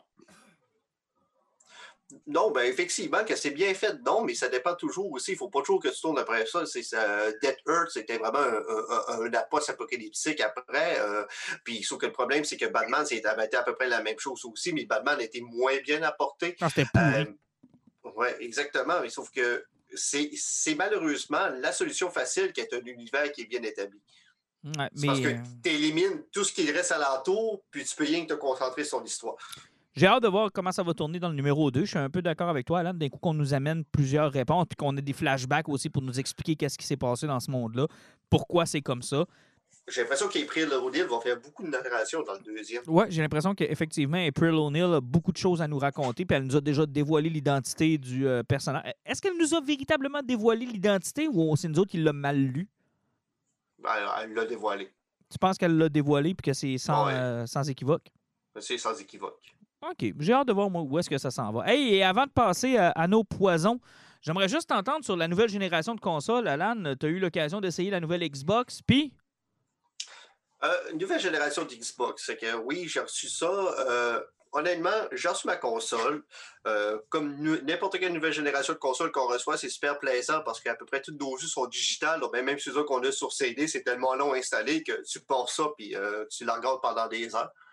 Mais première chose qu'on remarque avec la nouvelle génération, c'est vraiment au niveau de la grosseur, autant que la Xbox Series X que la PlayStation sont énormes. Ma Xbox, c'est un gros rectangle. Il est gros. Euh, c'est surprenant la grosseur que ça a. Ça fait que, qu'est-ce que ta console, tu sais que la grosseur qui est là, la première chose que tu dis, c'est qu'est-ce que ça va faire que je vais partir? Ou encore, hé, mes tablettes, t'es plus rendu aussi grosse. Ah, j'ai été chanceux là-dessus. En plus, euh, j'ai un meuble foncé avec une console qui est foncée, c'est qu'on dirait qu'elle disparaît, qu'on n'en voit pas trop. Mais tu parles de ta console et la première chose que tu dis, tu fais comme ah, elle n'est pas partie, elle est brisée ou je sais pas trop quoi. Ces monstres-là, hein, c'est silencieux, ça n'a aucun bon sens. Tu portes ta console et tu n'entends rien. Tu joues pendant 3-4 heures de fil avec. Il n'y a même pas un fan qui décolle. Il ne fait pas un son qui sort de ces consoles-là. C'est impressionnant. Après, tu pars un jeu que tu jouais avec ta, ton ancienne génération. Je vais te donner un exemple, mettons, de Destiny 2.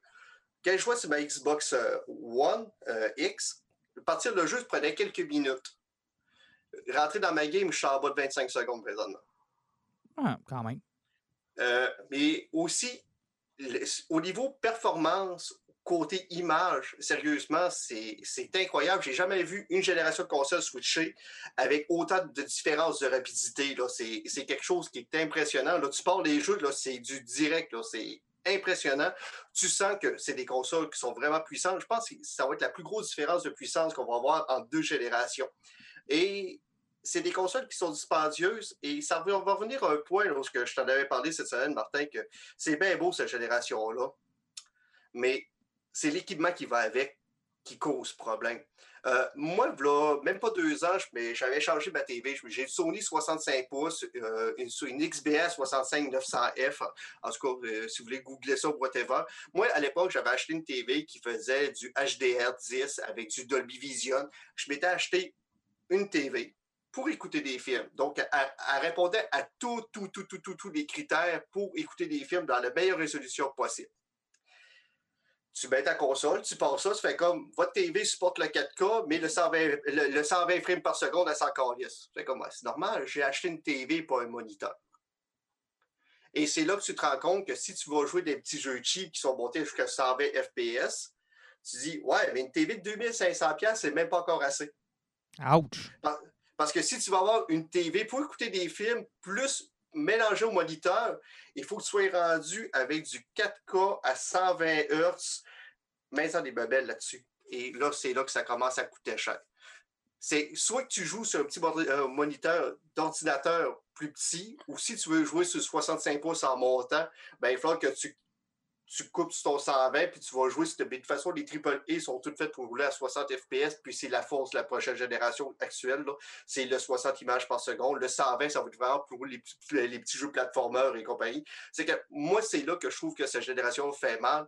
C'est que pour avoir le rendement, l'équipement qui va avec, juste plus de sens. Mais je sais que Jean-Luc va avoir un autre point différent parce qu'il va vous parler peut-être de, de, façon qu'on peut de contourner le problème, là, parce que tu avais des moniteurs qui étaient pas pires pour ça. Oui, ben en fait, il y a certaines compagnies qui commencent à vendre des, des, moniteurs pas mal moins chers. Présentement, il y en a qui se trouvent en bas de 500 dollars pour une 55 pouces qui font solidement la job. C'est pas du Sony, c'est des petites compagnies chinoises qui commencent à grossir. Puis euh, qui essayent de prendre leur place sur le marché, mais qui font solidement la job. Mais tu sais, il y a deux écoles aussi, je comprends ce qu'Alan dit là-dedans, mais tu sais, là, on, on cible quelque chose de très pointu chez les gamers. C'est pas tout le monde qui se rachète une TV à 3000 pièces avec une console à 500 pièces puis un système de son pour aller avec. Je pense que la plupart des gens vont acheter la console, ils vont jouer avec ça sur des TV HD qu'ils ont acheté une couple d'années, comme ce que je risque de faire. Moi, en fait, ma TV commence à dater, elle a presque une décennie. Fait que ça va me prendre un nouvel écran. C'est ce qui m'a arrêté d'acheter la, la PlayStation pour le moment. Ça, puis le fait que moi, contrairement à Alan, je ne suis pas un picasseux de graphique. en ce moment, je trouve qu'il n'y a pas une si grosse différence entre les jeux qui sont, ben, en fait, les non-jeux qui sont présentés sur les nouvelles consoles, puis ceux qui sont fin de génération sur la, PlayStation, la Xbox. Fait que je vais attendre qu'un des stocks soit soit rendu stable, dans le fond, qu'on soit capable de l'acheter où on veut, que les bugs de départ soient réglés, que ça coûte un petit peu moins cher, puis surtout qu'il y ait un catalogue de jeux de qualité, dans le fond, euh, exclusif au console. Ah, moi, vous m'avez complètement perdu. Moi, je joue à Switch, là, puis honnêtement, dans la qualité de graphique, s'il y a une chose dont je me calisse, c'est bien ça. là. Moi, honnêtement, pff, tu de toute façon, Ouais. vous m'avez perdu avec la nouvelle génération euh, quand Sony a sorti la première PlayStation. Fait que, euh, je suis out Ben, of the façon- game depuis ce temps-là. là. Je vais te le dire, Martin, là, quand t'es pas habitué à ça, là, même moi, là, présentement, ma, ma nouvelle Xbox roule plus smooth que ma X. Là, hein. Puis encore une fois, je je suis pas un gros gamer PC qui sourit, puis euh, tu sais, euh, un joueur de, de, de shooter euh, de compétition. À chaque fois que le framerate devient plus stable puis augmente, là, mes yeux capotent. C'est que je ne voudrais même pas rouler, rouler ça à 120 images par seconde. Je pense que je ferais de l'épilepsie dans, dans, dans mon salon puis je crèverais. Là. Ouais, mais à ce moment-là, ça sert à quoi d'acheter une nouvelle? Ben, la nouvelle génération, moi, c'était pas pour ça. C'est plus pour rouler des jeux plus smooth, puis qu'il y ait moins de lag dedans, puis qu'il y ait- moi, je suis un tripeux de console de même, puis je suis un gros gamer. C'est que moi, j'y vais plutôt pour la performance. Et mettons que je jouais des derniers Assassin's Creed, ça arrivait de temps en temps qu'elle se faisait le, le jeu droppait. OK. Tu sais, il y avait moins d'images à seconde, puis ça pouvait être glitché un peu. Cette génération-là est plus vraiment supposée amène une stabilité. OK. Ben écoute, euh, tant Ah. mieux. Je- je- comme je te dis, moi, je peux pas comprendre ça. J'ai arrêté de jouer avec euh, PlayStation 1. Fait que, euh, moi, Nintendo 64, là, c'est le plus loin que je suis allé. Puis là, j'ai la Switch. Puis honnêtement, je suis. Mario Kart, là. Ben correct pour moi. Moi, dès que tu me dis qu'un jeu prend plus que 15 heures pour en voir la fin, là, oublie ça. Mais il y a une affaire, par exemple, qui est cool avec la nouvelle génération, par exemple, pour le monde qui sont un peu plus comme, comme toi ou un peu plus gamer, c'est que le plan B de cette génération-là est merveilleux parce que si on y va avec la Xbox, la série S, qui est une 100% digitale, est un peu moins puissante. Mais tu sais, tu n'as pas de lecteur de disque, c'est que c'est fait pour le monde qui sont sur le Game Pass puis qui veulent faire du casual gaming, puis pas se casser la tête, puis que les graphiques, c'est pas le plus important. Puis le prix est super abordable. PlayStation a fait la même chose. Ça fait que au moins, on, a compris qu'ils ont sorti quelque chose qui était de trop de qualité, mais ils ont été pour le plan B, pour le monde, qu'ils sont moins pointilleux sur ça. C'est que c'est quelqu'un qui dit Ah, ça me tente pas de m'acheter une nouvelle TV de 3000$, ta, ta, ta, ta. ils peuvent avoir une, console- une console en bas de 500$ qui va être un peu moins performante, mais qui va répondre à tous leurs besoins. Hey, euh, on va terminer avec nos poisons parce qu'on a déjà une heure et quart de fait. Fait que je vais vous demander quand même assez rapide. Je commence avec Jean-Nic. On y va. Je vais en avoir deux cette semaine, puis j'ai deux auditeurs à remercier. Mon premier poison, ça va être la bande dessinée. On s'est parlé un petit peu de Black Hammer il y a quelques semaines. Là, j'ai terminé de lire le, deuxième volume qui vient clore un peu l'histoire principale. Puis j'ai lu aussi le premier library des World of Black Hammer. Parce que comme on s'en était parlé, il y a comme des side stories qui se passent là-dedans.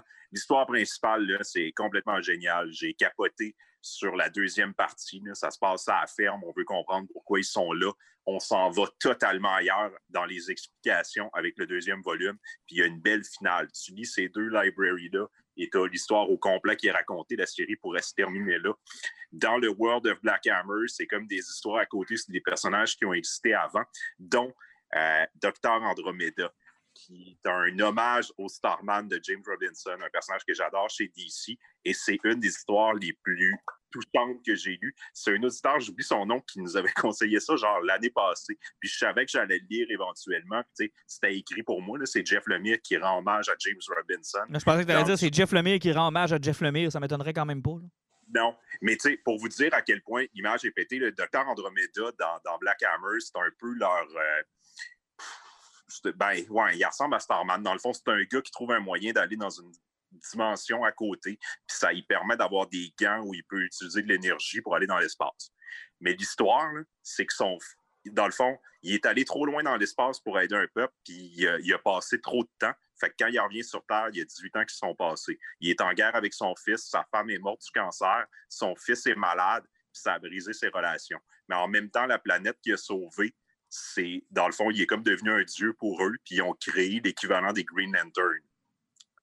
Fait que le personnage est déchiré entre aller vivre avec, avec cette race-là, dans le fond, qu'ils l'ont élevé en divinité, puis régler ses conflits sur Terre avec sa famille qui est brisée à cause du fait qu'il était trop passionné par l'espace.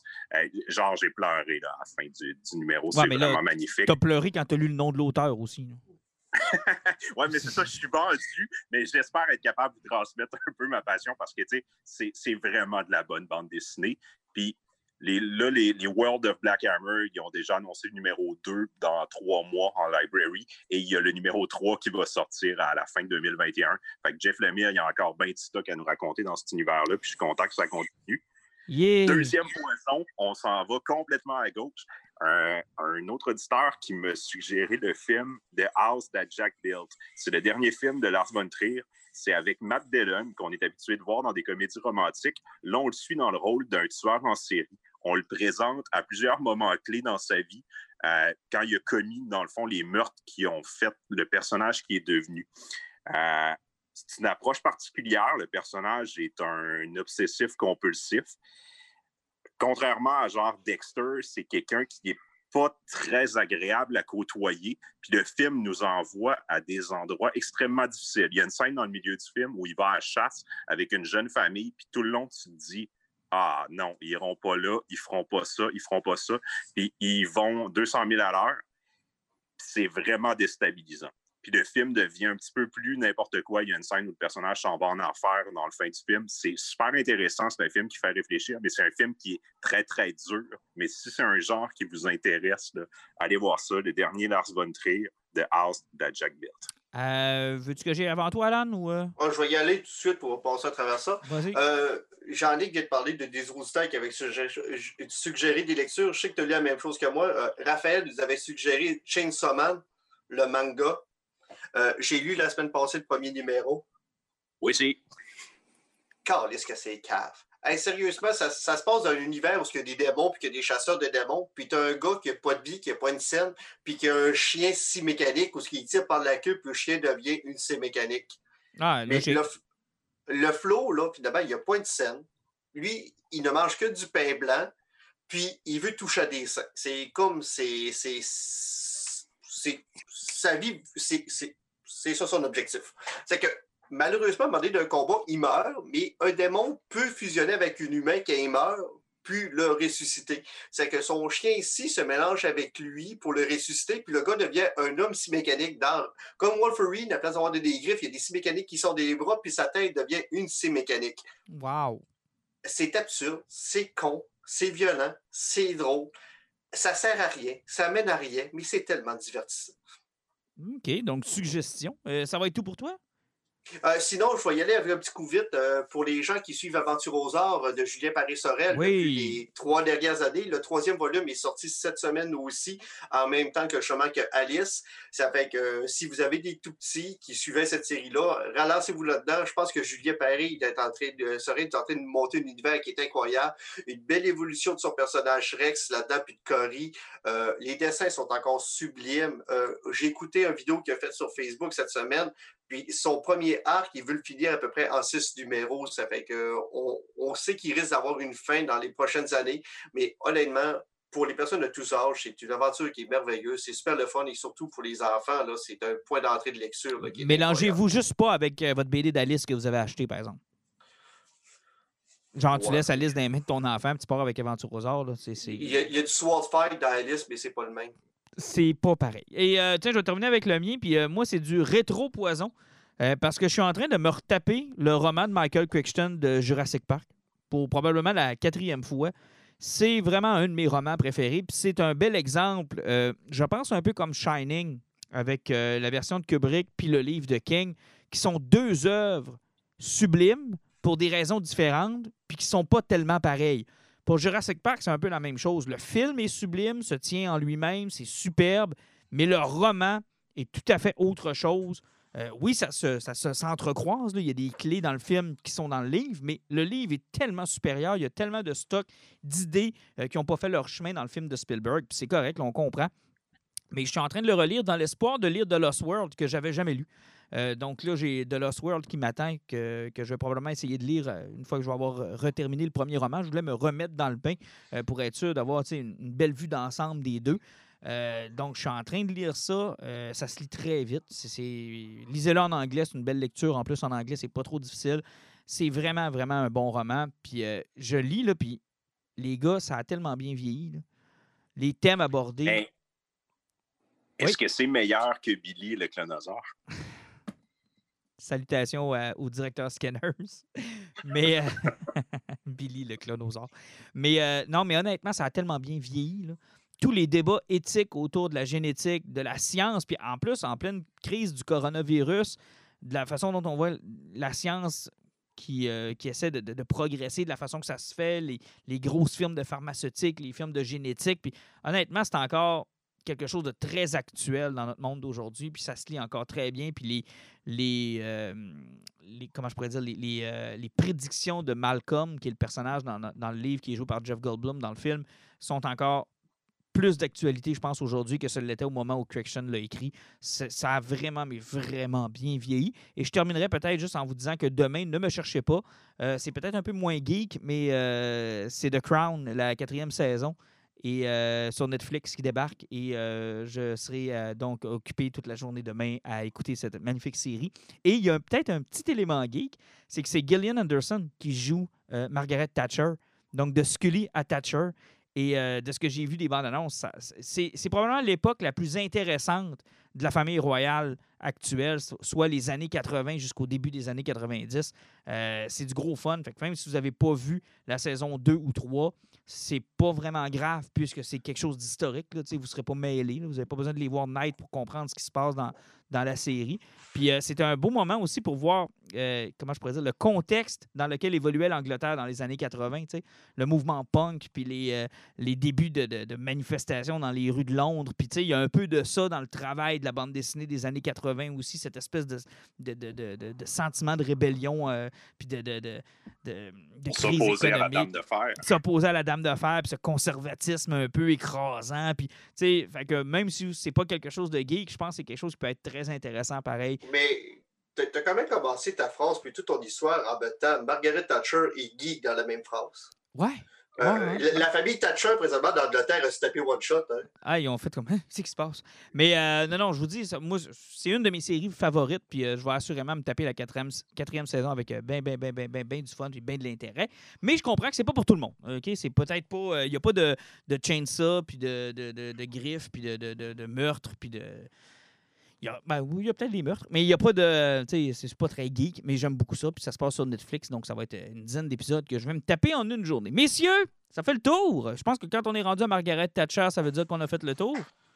Ouais, effectivement, puis comme je disais au début de l'épisode, là, oubliez pas, là, si vous voulez donner un petit coup de main, partagez l'épisode aussi parce que Facebook n'est pas super euh, généreux ces temps-ci. Faites-nous Et, euh, découvrir. Faites-nous découvrir à quelqu'un.